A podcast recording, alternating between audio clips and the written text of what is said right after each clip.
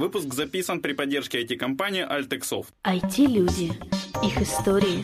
Истории их достижений в подкасте «Откровенно про IT-карьеризм» с Михаилом Марченко и Ольгой Давыдовой. Всем привет, это 257 выпуск подкаста «Откровенно про IT-карьеризм». С вами Ольга Давыдова. И Михаил Марченко. Мы продолжаем нашу беседу с Виталием Фишем. Можете послушать в прошлом выпуске, о чем мы шли. Я, наверное, все же его назову армейские байки или как-нибудь так. IT-байки из Израиля. Или что-нибудь вот Армейские байки, айтишные. Плавненько перейти от армейских уже к чему-то более интересному. Да, вот мы остановились на том, как ты ушел в консалтинг после уже СМС Коина. Э, после того, как я ушел в консалт, у меня было еще пару интересных клиентов. Э, был один такой очень запомнившийся мне прокол, когда пришли ко мне ребята, говорят, у нас онлайн-игрушка, а танчики онлайн во флеше, как на 8-битке, только во флеше. Я говорю, ребята, простите, не пойдет. Так мы не стали сотрудничать. Теперь это танки онлайн Wargames. Это был мой прокол сильный. Вот. А потом у меня был замечательный клиент, э, офис премьер-министра Израиля. У них был сайт, который нужно было тоже оптимизировать под SEO. Э, они наняли компанию, которая наняла меня на субподряд по SEO. Я посмотрел и сказал, ребят, я могу, но смысла особо нет, потому что вы будете каждую страницу потом заново э, оптимизировать. Есть такая штука, называется MS Share. Это майкрософтовская CMS, в которой даже template ов нету. То есть ты каждую страницу собираешь таким конструктором, как FrontPage. Но она очень круто там работает с Active Directory и подобными вещами. Ну, нудная хрень.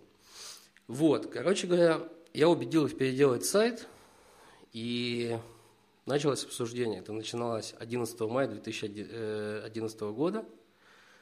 И я говорю, ребят, давайте делать э, сайт на open source.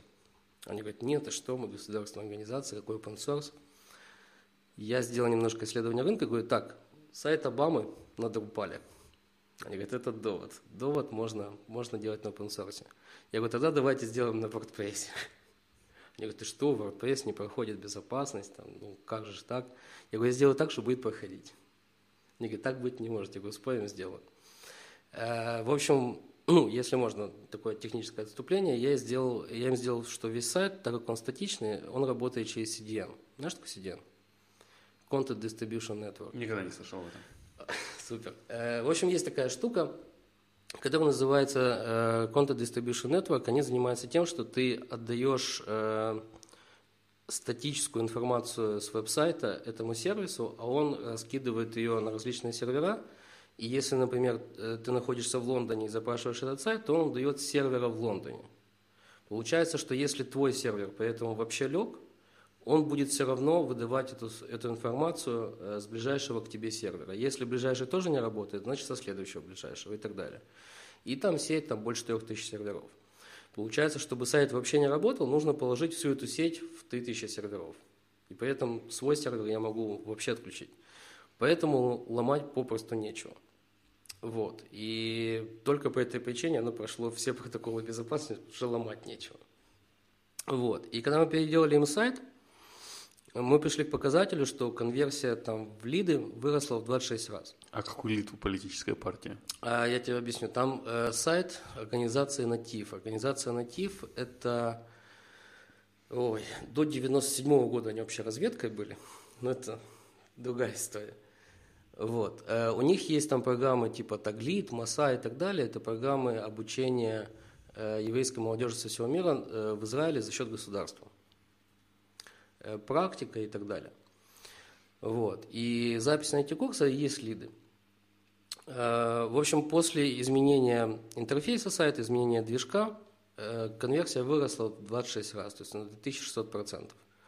Они говорят, ну ты мах волшебник. Я говорю, ребят, честно, в природе таких цифр не бывает. То есть что-то что не так.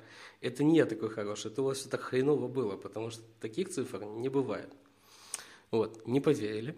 Ну вот. Начали рекомендовать, и следующее, вот что... засранцы. Да. Как посмели, Оля, а? Да, это было, конечно, э, жестко. Э, после, после этого они познакомили меня с министром туризма, там русский чудачок Стас.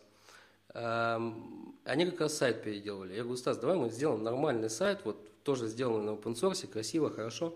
Он говорит, не, нам уже сделали, вот только-только. Мы потратили 14 миллионов шекелей, это в районе 3 миллионов долларов – грубо говоря. Вот. Э, сайт, на котором есть э, функция для людей с ограниченными способностями, там увеличить шрифт. Когда делают такую функцию, э, как правило, ставят ограничение, насколько это можно сделать. У них такого ограничения нет, поэтому если ты раза нажмешь, сайт просто разлазится и все нормально. Вот так осваивается ты лимона. Да. Мы не тем бизнесом с тобой занимаемся. А мы Знаешь- с тобой бизнесом занимаемся. Ну да, ты HR-директор, я Java-девелопер. Нет, это не бизнес, это работа. Бизнес в переводе – это дело. Свое. Не, есть работа, есть заработок, давай не Вот. будем путать. Это вообще разные вещи. А работа, да, ты занимаешься работой, все нормально. Вот. А потом там было очень много полезных знакомств. Они познакомили меня еще с министром коммуникаций. И он мне говорит, у нас есть проблема. Мы хотим выйти на рынок России э, с продукцией компании, э, как же называлась, Макарот, по-моему. Компания, которая в Израиле занимается э, системами очистки, хранения и доставки воды. Вот как есть электрокомпания, они водой занимаются. Э, Порядка 80% воды, потребляемой в Израиле, это переработанная морская вода. Потому что пресная особо как-то и негде взять. Вот. Благодаря чему они, в общем-то, давно там проскочили вперед по всему мировому рынку на эту тему, и они пытались выйти э, на российский рынок. Я говорю, окей, а как выходили? Он говорит, ну как? Ну, мы послали в Москву Нахума, он открыл офис, э, повесили бигборды. Я говорю, кого вы послали в Москву? Он говорит, Нахума. Я говорю, вы послали в Москву человека с именем Нахум? То есть он заходит и говорит, здравствуйте, я Нахум. А ему говорят, ну Нахум. Ну и все. Вот. Это было, конечно, смешно. Я говорю, ребят, вы, конечно, простите, но в странах СНГ как бы нужно идти не снизу вверх, а сверху вниз, как бы, то есть только так. И э, мы нашли одну нашу знакомую, у которой в Израиле компания, которая занимается VIP-медицинским туризмом, и к ней ездят э, всякие губернаторы и так далее, и так далее. А у нее нашелся знакомый, который э, советник Путина по вопросам энергетики. Вот. Написали ему, позвонили, рассказали.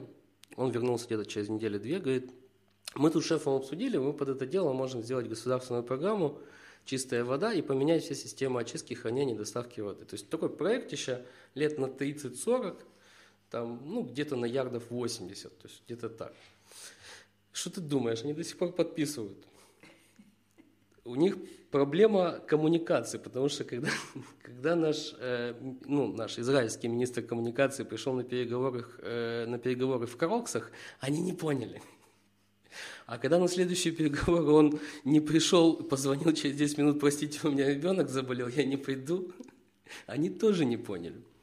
Ну, двигается, но медленно, ну, вот как-то так это все происходит. Позитивненько, окей. И вот со всеми этими связями, была там в Израиле, ты зачем-то вернулся в Украину? А я женился. А что, жену нельзя перевести в Израиль? Ну, во-первых, она не хотела. Подожди, ты женился или вышел замуж? Я где-то Нет, пропустил. я женился. И она не хотела переезжать к тебе в Израиль. Ну, мне не принципиально откуда работать. Ага. Это раз. Смотри, получилось как? Э, Она была в командировке на 4 дня, мы познакомились на улице, пообщались, потом продолжили общаться э, в скайпе, это был где-то май. Вот. А в июне я приехал уже в Киев на вот это Евро-2012, потусил несколько месяцев, вернулся в Израиль, сказал, друзья, я полетел. Вот. А так как она из Харькова, мы решили, что мы переедем в Харьков и будем жить там. Ну, собственно, здесь. И уже где-то конце августа, в начале сентября мы сняли квартиру на Сумской. Ну, вот так и началось. Мгм. Ой, ой. Оля, меня Оля на выражение лица как-то пугает, поэтому постараюсь не смотреть и буду что-нибудь задавать дальше по вопросам. Хорошо, и чем ты занялся в Украине? То есть продолжил консалтить Израиль и весь остальной мир? Да, смотри, я, в общем-то, продолжил консалтить тех клиентов, которые у меня были, но не оставлял попытки э, найти себя на местном рынке, потому что хочется работать все-таки там, где ты живешь, это удобнее, это приятнее, и хочется приносить пользу тому месту, где ты живешь и потребляешь, по сути. Э, Но за 4 года жизни здесь было вот два клиента, я о них рассказывал, это был Приватбанк и Фотомаг. Э, С Приватом, кстати, был интересный проект, но я, к сожалению, не могу о нем пока рассказывать, они его еще реализуют. Вот. Но будет прикольно. Будет там связь e-commerce с постаматами, с обслуживанием В старичков, Харькове, которые кстати, постаматы есть или нет? Я так и не помню. Где, в Харькове? Еще нету. Нет. Вот. эм, Я стараюсь так с подробностями, которые можно рассказывать. У них есть проблема, что при, большо, при их большом числе отделений они понимают, что банкинг все больше становится электронным, но проходняк в 3 миллиона человек – это проходняк в 3 миллиона человек в день, то есть ним надо что-то делать. Вот. И мы, Каждый день 10% украинцев поселяя, посещает отделение ну, приватного. грубо говоря. Сколько же людей свободного времени? Окей. Ну, ты же понимаешь, как они считают 3 миллиона, да? То есть кто, Ну, кто зашел 35 раз, как бы это тоже, это тоже А, ну, наверное, так, считается. то, то еще и лучше, но все Ну, Я думаю, что они точно не могут посчитать, они примерно. Плюс еще округляют, ты ж Не, ну, понимаешь, они что могут вес клиентские операции через операторов посчитать наверняка.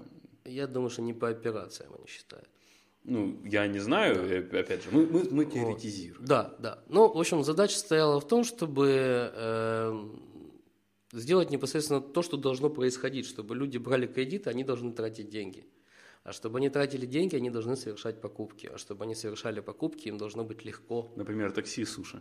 Прямо в Ну, Приват так- так- 24. такси и суши, это, конечно, не буду спорить о, о том, что не мое. Э, вот. эм, Они решили сделать, э, что при каждом отделении привата будет такой уголочек э, с тачпадами, с менеджерами, которые будут помогать совершать покупки онлайн для бабушек, дедушек, которые там хотят холодильники в интернете купить, грубо говоря. Э, Суть заключается в том, что для этого они создают прайс-агрегатор, который должен выполнять то, что действительно должен делать прайс-агрегатор. Он должен находить самое выгодное, самое выгодное предложение.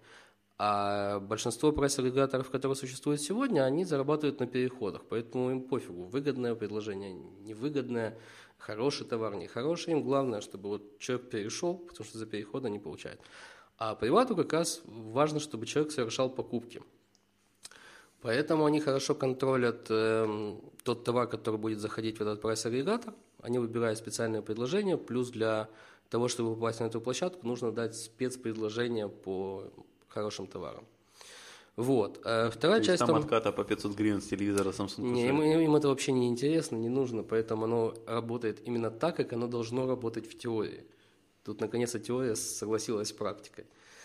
Э, Сложный момент. Вот. А второй, вторым вопросом было создание логистики этого всего дела, чтобы э, люди получали мелкие дробные товары через постаматы, и все это шло через API, дверочка открылась, по API ушло, товар доставлен. Вот. Э, То, что тестово пробовали в Днепропетровске, в Дельте, там только по одной группе товаров от Фотомага, дало там порядка 80 продаж э, в день только от одной группы. То есть при трех тысячах э, отделений привата пропорция хорошая. Вот. Но потом у нас началась эволюция, и проекты не отложили, но сейчас, насколько я знаю, до билетом занимается. Понял. Это который э, Айгов еще у нас Мгм. ведет, Да, да, да, да, да, да, да. Точно. Точно, окей.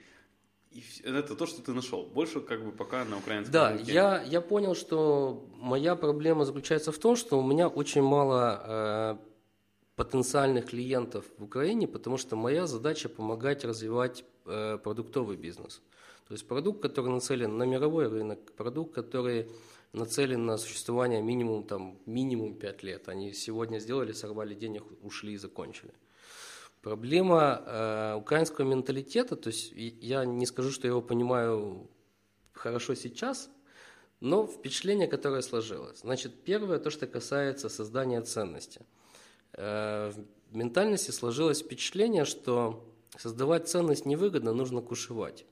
То есть нужно найти где-то, что-то содрать, содрать и убежать. А ценность создавать как-то неуютно, неудобно и невыгодно. Это сложилось не просто так, сложилось, э, скорее всего, по той причине, что пока ты эту ценность создаешь, условия меняются, а потом у тебя эту ценность еще и отбирают, и, соответственно, желание создавать какую-либо ценность очень сильно улетучивается. Знаешь, как в ДМП, говорит, пока противник изучает план местности, мы ее меняем, причем вручную. Вот, примерно так. Это, это первая проблема менталитета. Э, Вторая проблема менталитета в плане бизнеса – полное отсутствие бизнес-этики. То есть, например, постановка сроков. Когда ты приходишь в какую-то компанию, э, чтобы они выполнили какую-то задачу, они э, рассказывают тебе, это будет завтра. Ты говоришь, ребят, не надо завтра, меня устроит месяц, но через месяц это должно быть готово. Они говорят, не-не-не, завтра будет. Из-за этого происходят курьезные ситуации, когда ты делаешь э, какой-то заказ, они убивают все дедлайны в два или даже три раза, а потом говорят, ну хочешь мы деньги вернем? Понимаешь? И так работать невозможно. Потом... То есть лучше они даже деньги не предлагали вернуть? Нет, у меня был, у меня был в Украине клиент, который, вот тот же фотомаг, уже сейчас можно об этом сказать. То есть три месяца мы сотрудничали, мы вышли из минус 300 в плюс 700, и когда началась эволюция, вот 19 э, января вот все эти события произошли, и э, продажи очень сильно начали падать, э, у всех интернет-магазинов, естественно, полети, ну, полетели продажи просто в пропасть, потому что курс доллара меняется там по 4 раза на день, цены меняются, люди в шоке, не понимают, что происходит. И у нас было падение аж на 24%. Я говорю, ребята, у нас у конкурентов падение до 70%. 24% это мы еще неплохо, нормально держимся. Они говорят, нет, мы хотим больше продаж. Я говорю, вы хотите больше продаж или больше денег? Потому что если вы хотите больше продаж, мы сейчас переводим рекламные бюджеты на низкомаржинальные товары. Товаров продается больше, но зарабатываем мы с них меньше. Они говорят, нет, так не подойдет. Я говорю, ну тогда скажите, как вам подойдет. Они говорят, ну ты маркетолог, ты и думай. Я говорю, ребята, у меня по всем показателям, ну, стоимость привлечения клиента, там, рекламный бюджет и так далее, у меня все хорошо, я все это сократил там в 5-6 раз. Куда еще лучше? Я конверсию поднял 6 раз, средний чек поднял в 12 раз. Все нормально. Они говорят, не, не устраивает. И вот так вот мы разошлись, и за последний месяц семерку мне не заплатили. Я, ты знаешь, я долго не мог понять, как люди, которым я заработал 700 штук, не заплатили мне 7. Не мог понять. А потом мне объяснили, потому что могут. А я, это знаешь, я, не представлял, что такое может быть, потому что я в Израиле отвык от, от, того, что кто-то кого-то настолько грязно кидает, потому что в Израиле людей мало, и вот это утверждение «лох не мамонт, он не вымоет», оно там не работает. То есть ты кого-то кинул, через два дня об этом знает вся страна, и с тобой больше никто не работает. Не пора переезжать в другую страну. А здесь так относится интересно, как будто бы специалистов полно, и все ну, хорошие, Может, может дешевые. быть, это именно вот э, из того наблюдения, что ты делаешь, живем-то мы одним днем, у нас нет будущего, нет долгосрочных перспектив. Это очень, очень интересная То точка зрения. Будущего у страны нет, и поэтому мы себя так ведем. Мы не видим его будущее. Оно-то есть, наверное, мы его не видим, мы привыкли его не видеть. Ну, я, честно говоря, не свойственен пессимизм. То есть я, я это давно понял, что я пессимист, у меня только приятные сюрпризы. Но я на собственном опыте убедился, что дорогу осилит идущий. То есть тот, кто идет к цели направленно, намеренно и не сходит с пути, он доходит до результата, никакой проблемы в этом нет. Это просто путь, который нужно сделать. Я, честно говоря, не очень бы хотел касаться политических тем, но я боюсь, что люди не учат историю вообще никак. То есть просто забывают напрочь. Эм, я боюсь, что люди очень не то что оптимистичны, а слепо оптимистичны. В патриотизме нет ничего плохого, но от того, что ты повесил э, флажок Украины или одел вышиванку, ты не стал патриотом страны. А вот то, что ты бычок не кинул на асфальт, а кинул в мусорник, да, ты становишься ответственнее. По мне это больше патриотизма. Ну, с моей точки зрения. Навязывать не стану. Вот. Ну, это как собака. Вот у меня собака лабрадор, я живу на Сумской и, ну, в общем, где зеркальная струя, оперная, парк Шевченко. Я хожу гулять собаку в парк Шевченко. Я за своей собакой всегда убираю. То есть всегда беру там 5-6 пакетиков, если вдруг ей приспичит не разок сходить, а несколько. И когда пришла весна, и снег потаял, ты понял, что ты был один? Я, не то, что я один, я, у меня собака сделала дела, я пошел убирать, и я не понял, где моя нагадила. Так, и которая теплее, та, которая... Да нет, там куча теплых кучек. Понимаешь? И это, и это ужасно. И это ужасно, понимаешь? Ну, а ты видел еще кого-то, кроме тебя, кто это делает за конечно, своими собаками конечно, в Харькове? Конечно, очень много людей да? убирают. Ну, это радует. Э, очень много людей убирают. Во-первых, я точно я, знаю, если что... честно, ни разу не чтобы убирали. Э, смотри, э, вот в парке Шевченко, где мы выгуливаем собаку, мы же не, не единственное там выгуливаем собаку, у нас там целая тусовка, только лабрадоров где-то собак 10, еще там хаски и так далее. И все убирают. Буржуи собаку. центральные, Оля. Да ладно тебе. Вот. Потом ветеринарная клиника, там кота пес, в которой мы, ну, мы собаку туда возим на осмотр периодически. Они в Фейсбуке каждый месяц делают пост, ребята, не забывайте, вы не скоты, надо убирать за своим питомцем. шеем, все хорошо, напоминаем. Ретвитим, лайкаем. Да, но, но понимаешь, Сделайте месячник на холодной горе, пожалуйста. Уборки за собаками. на холодной, на холодной горе. У меня там живет одна знакомая, у нее вот это вот, э, Чихуахуа какая ну да, типа собака. Типа собака. Да, типа Она, по-моему, тонет в том, что не убирают. Вот. И я смотрю, сходила, не убирает. Я говорю, а что ты не убираешь? Она говорит, да сколько она что маленькая. Я говорю, а что, говно не говно? Ну, простите тогда. Вот, ну, я считаю, что перемены, они начинаются с себя, нужно менять себя. Э, Я давно перестал даже пытаться изменить кого-то. Это абсолютно неблагодарный труд. То есть, если человек меня попросит совет, я ему дам этот совет, вообще без вопросов. Но навязывать ему какую-то точку зрения мне не хочется абсолютно. Вот давай насчет темы навязывания точки зрения. Давай. Отличный, отличный момент, Давай. перейти. Собственно, как я с тобой познакомился? Да, стартап краш тест. Там как раз обычно начинается с того, что отчитался Да. проект, и ты начинаешь сразу свою точку зрения навязывать это. Собственно, тебя туда для этого и зовут, будем честными. Э, Но это не совсем навязывание точки зрения. Я, я бы сначала рассказал, как это все начиналось. Вот когда я понял, что у меня нету клиентов, я понял, что я буду, э, буду либо ждать, либо прикладывать какие-то усилия к тому, чтобы эти клиенты начали появляться. Чтобы они начали появляться, должна быть текучка стартапов. То есть стартапы это, это э, такие бизнес-начинания, у которых очень маленький шанс на успех, и только за счет большой текучки появляются хорошие проекты. В Израиле, например, это порядка 8%. То есть только 8% стартапов переживают год. Остальные год не выживают. Это нормально.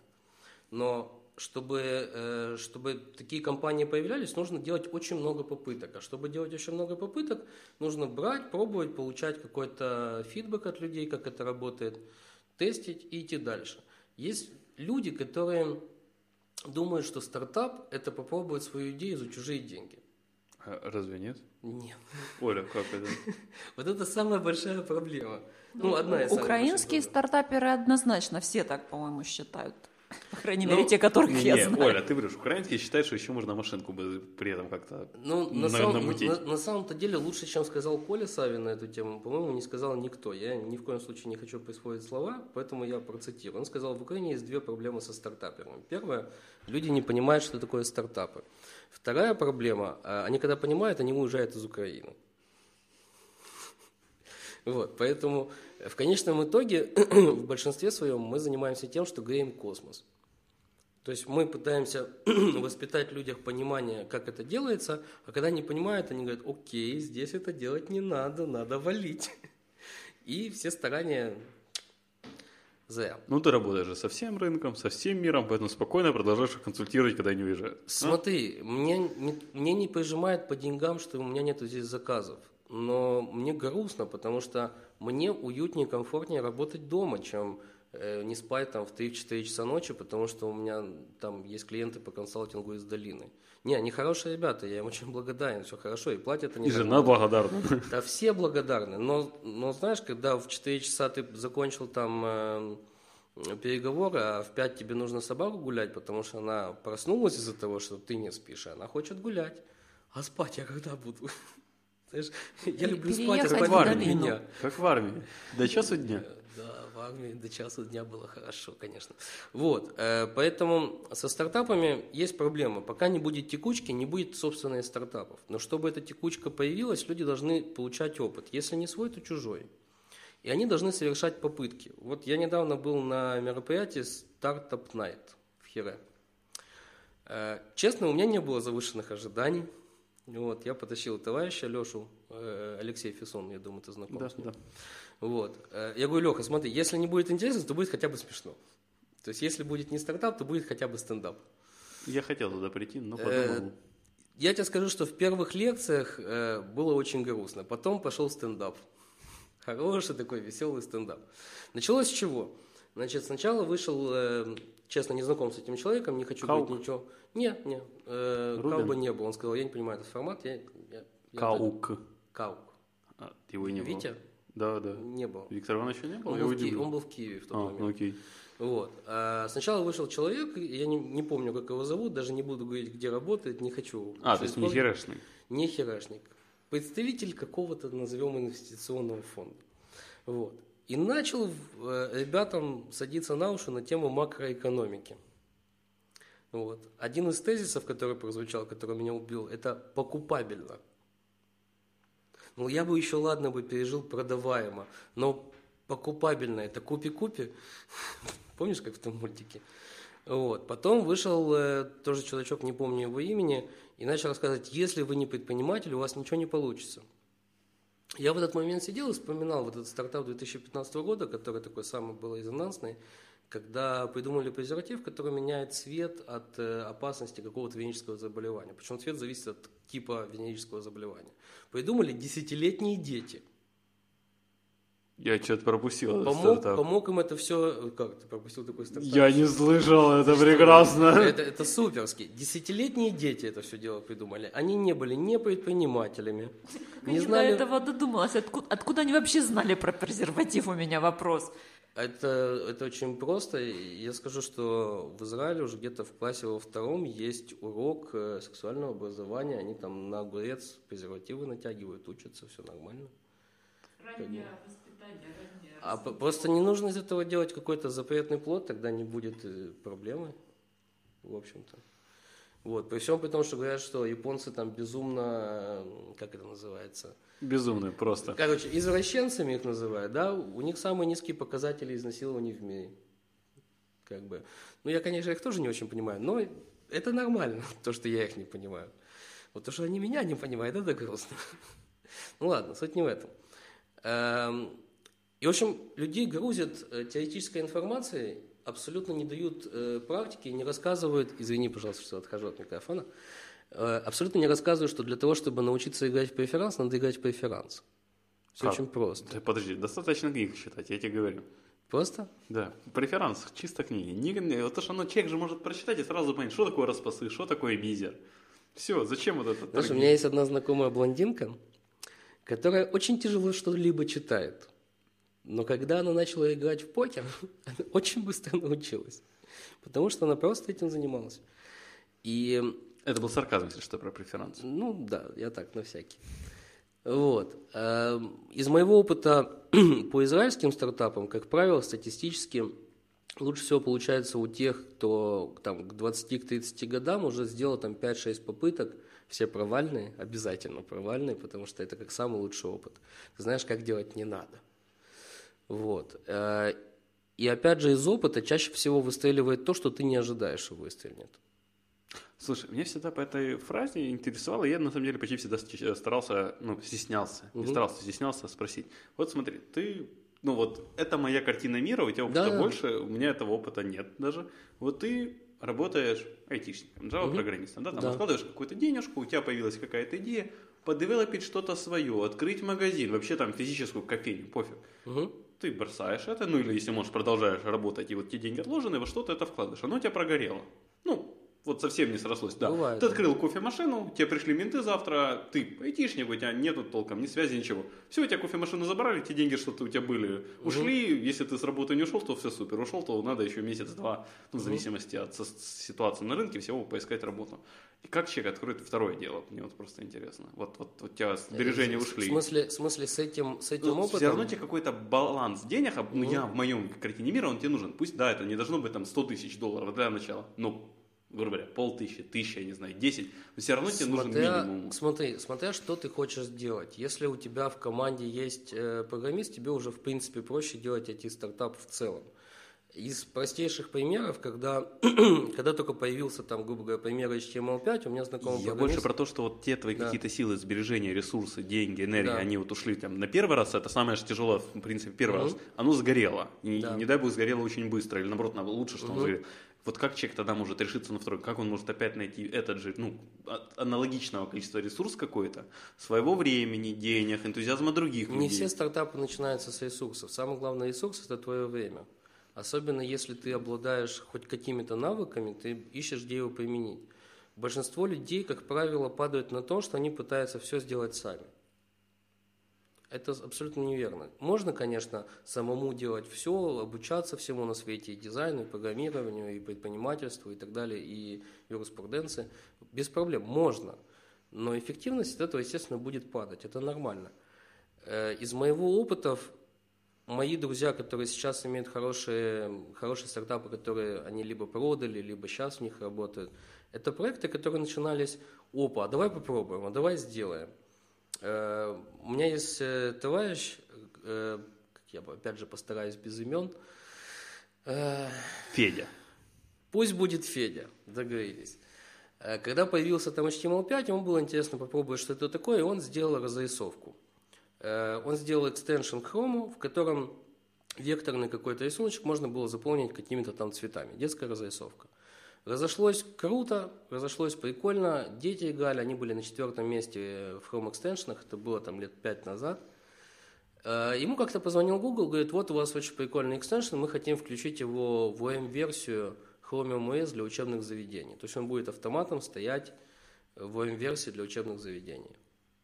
Знакомый, конечно, дико обрадовался. Это же прикольно, это же круто. Потом подумал, говорит, ребят, я должен вам отказать. Он говорит, почему? Говорит, ну у меня это как бы такой проект, я просто попробовал, у меня сервера не выдержат такой нагрузки. Он говорит, слушай, ну найди инвестора, хороший шанс. И он начал бегать, искать инвестора под это дело. Так он пришел к компании Plavium, но не Харьковская, а Plavium Global. Они посмотрели, послушали, сказали, окей, мы не будем инвестировать в это приложение, но мы откроем с тобой э, компанию, тут без, без названия не получится, Plavium Education, который занимается разработкой э, приложений для э, тематики, которая сейчас очень трендовая, называется Child Education, э, обучение детей. И они сделали приложение, которое называется Nambi, ты можешь его посмотреть, которое должно обучать математике детей, если я не ошибаюсь, от 3 до 8 лет, то есть очень узкий промежуток. Вот. И все у них хорошо и замечательно. Там по лимону зелени в месяц уходит, не месяц, извини, в год уходит только на офис – и вот они уже третий, почти четвертый год работают. Все нормально. Но с чего начиналось? Да? Э, большинство проектов, они начинаются, э, встретились, объединились в какую-то команду, сделали какой-то MVP. Что такое MVP, надо рассказывать? А, минимальный, короче, продукт, грубо говоря. Да, да. Минимальная версия продукта, скажем так. О, да, Хотя MVP это не, как раз. Не, не, не очень как бы правильный перевод, но пусть будет минимальная версия продукта. Это тот минимум, который позволяет тебе проверить гипотезу. Интересно это потребителю, нужно это потребителю или нет. И этот минимум собирается на самом-то деле очень быстро. Многие годами там тянут, рассказывают. У меня там был э, человек один, я его консультировал, со Львова, по-моему. Он пишет математическую модель э, искусственного интеллекта социальной сети. Четыре года пишет. Сам? Да, профессор математики. Я говорю, а тебе не жалко 4 года? То есть, на мой взгляд, как бы после смерти твоей, может, пойдет. Вот. Он говорит, нет, нет, я в это верю, рынок скушает. Там. Вот. А стартапы так не делаются. Стартапы – это начинание. Начинание с, э, с низким шансом на старте, как правило, в основном. Есть, конечно, исключения, когда ты знаешь, что какой-то компании нужен будет какой-то проект, и ты под эту необходимость создаешь то, что они в итоге купят. Как получилось с YouTube. Ребята знали, вот есть ребята, которые называются PayPal Mafia, слышал, я думаю. А, они вот в курсе, что, кому, когда нужно, там, тусовочки, все хорошо. И они знали, что Google делает свой видеосервис, если не пойдет, они купят готовый. И так начали создавать YouTube. YouTube сам по себе, кроме как для покупки Google, вообще, не, вообще ни на что не годился, потому что серверные затраты огромные, рекламы нету и так далее, и так далее. На чем зарабатывать они не знали. С Гуглом тоже была история, они в 96 году уже э, продавали имущество. Потому что они сделали очень прикольный стартап, который они понятия не имели, как монетизировать. Это пример, когда рассказывают, а вот система монетизации сразу не нужна. Вот Google начинал без системы монетизации, все было у него хорошо. Google в 96 году распродавал имущество, потому что не было денег, натурально. Но примерно в то же время была компания, которая называлась Overture. И я забыл имя этого человека, он придумал принцип контекстной рекламы. Google что сделал? Спер. Все нормально. Вот. Первый принцип кооператора. Воруй лучших. Окей. Да. Какой то совет даже все же тем, кто уже делает что-то в Украине? Объединяться в группы? Ну, во-первых, искать команду, потому что команда это чуть ли не из важнейших, один из важнейших факторов. Команда, время, э, реализация и, и тренд. Это основные параметры. Окей. Твои личные дальнейшие планы? Мои личные дальнейшие планы, я бы хотел лет хотя бы так за, за 5, за 8 вывести Украину э, в лидеры по стартап-индустрии. Хотел бы. А кого ты включаешь в лидера? В лидеры я включаю Долину, Израиль, Сингапур, Германию. Окей. Нидерланды, Англия. Э, Не тот, не тот объем немножко. Англия отлично по финтех-стартапам. Вот это, это их рынок, они его прекрасно знают, прекрасно в нем разбираются и прекрасно генерируют. Ротшильд. Не, у них есть очень много интересных проектов, но если сравнивать, например, израильскую систему стартапов и американскую, американская нацелена исключительно на венчурное инвестирование. То есть неважно, какое говно ты сделаешь, главное, чтобы это, в это можно было круто инвестировать. Израильская система, она э, базируется на непоколебимой наглости. Наглости из разряда вот вы пользуетесь сейчас этим, а есть решение лучше, я докажу, что можно пользовать вот так. Есть очень много интересных примеров. Там флешка также появилась, PHP так появился, э, процессоры Центрина интеловские так появились. Да. Центрина, я даже не помню таких. А, это Ц- первые их мобильные, Это которые первые мобильные, да. были. Окей. да. Посоветуй две книги нашим слушателям. Две книги. Но если мы говорим о стартапах, есть книжка, которую нужно читать желательно на английском. Она называется Startup Nation. Это как раз книга о том, как э, формировался израильский стартап-рынок. На русском читать не стоит, потому что его очень неправильно переводят. Его перевели как «нация умных людей». Претензиозно, слишком нагло, я бы сказал. Вот. А вторая книга, которую я бы хотел порекомендовать, в последнее время часто ее вспоминаю, э, она больше касается, конечно, э, маркетинга и пиара. Она называется «Media Sapiens». Сергей Минаев. Двухтомничек. Вторую можно не читать. Ну, мне понравилось. Ну, тоже. Концовочка, да, немножко Вторая, претензиозная. но- вторая просто ну, затягивает на тяжесть, а первая это вот самое то. И 99 франков туда же. Три. Отлично. Три. Пожелай что-то хорошее нашим слушателям напоследок. Фух. Что-то хорошее это спорно, но я бы пожелал, чтобы люди не теряли в себе силы к развитию самих себя. Это очень важно. Спасибо, что ты пришел к нам, ответил на наши вопросы. Спасибо слушателям, что слушали нас. Все вопросы и пожелания мне на почту шами13 собака Всем спасибо, всем пока. Удачи! Пока-пока.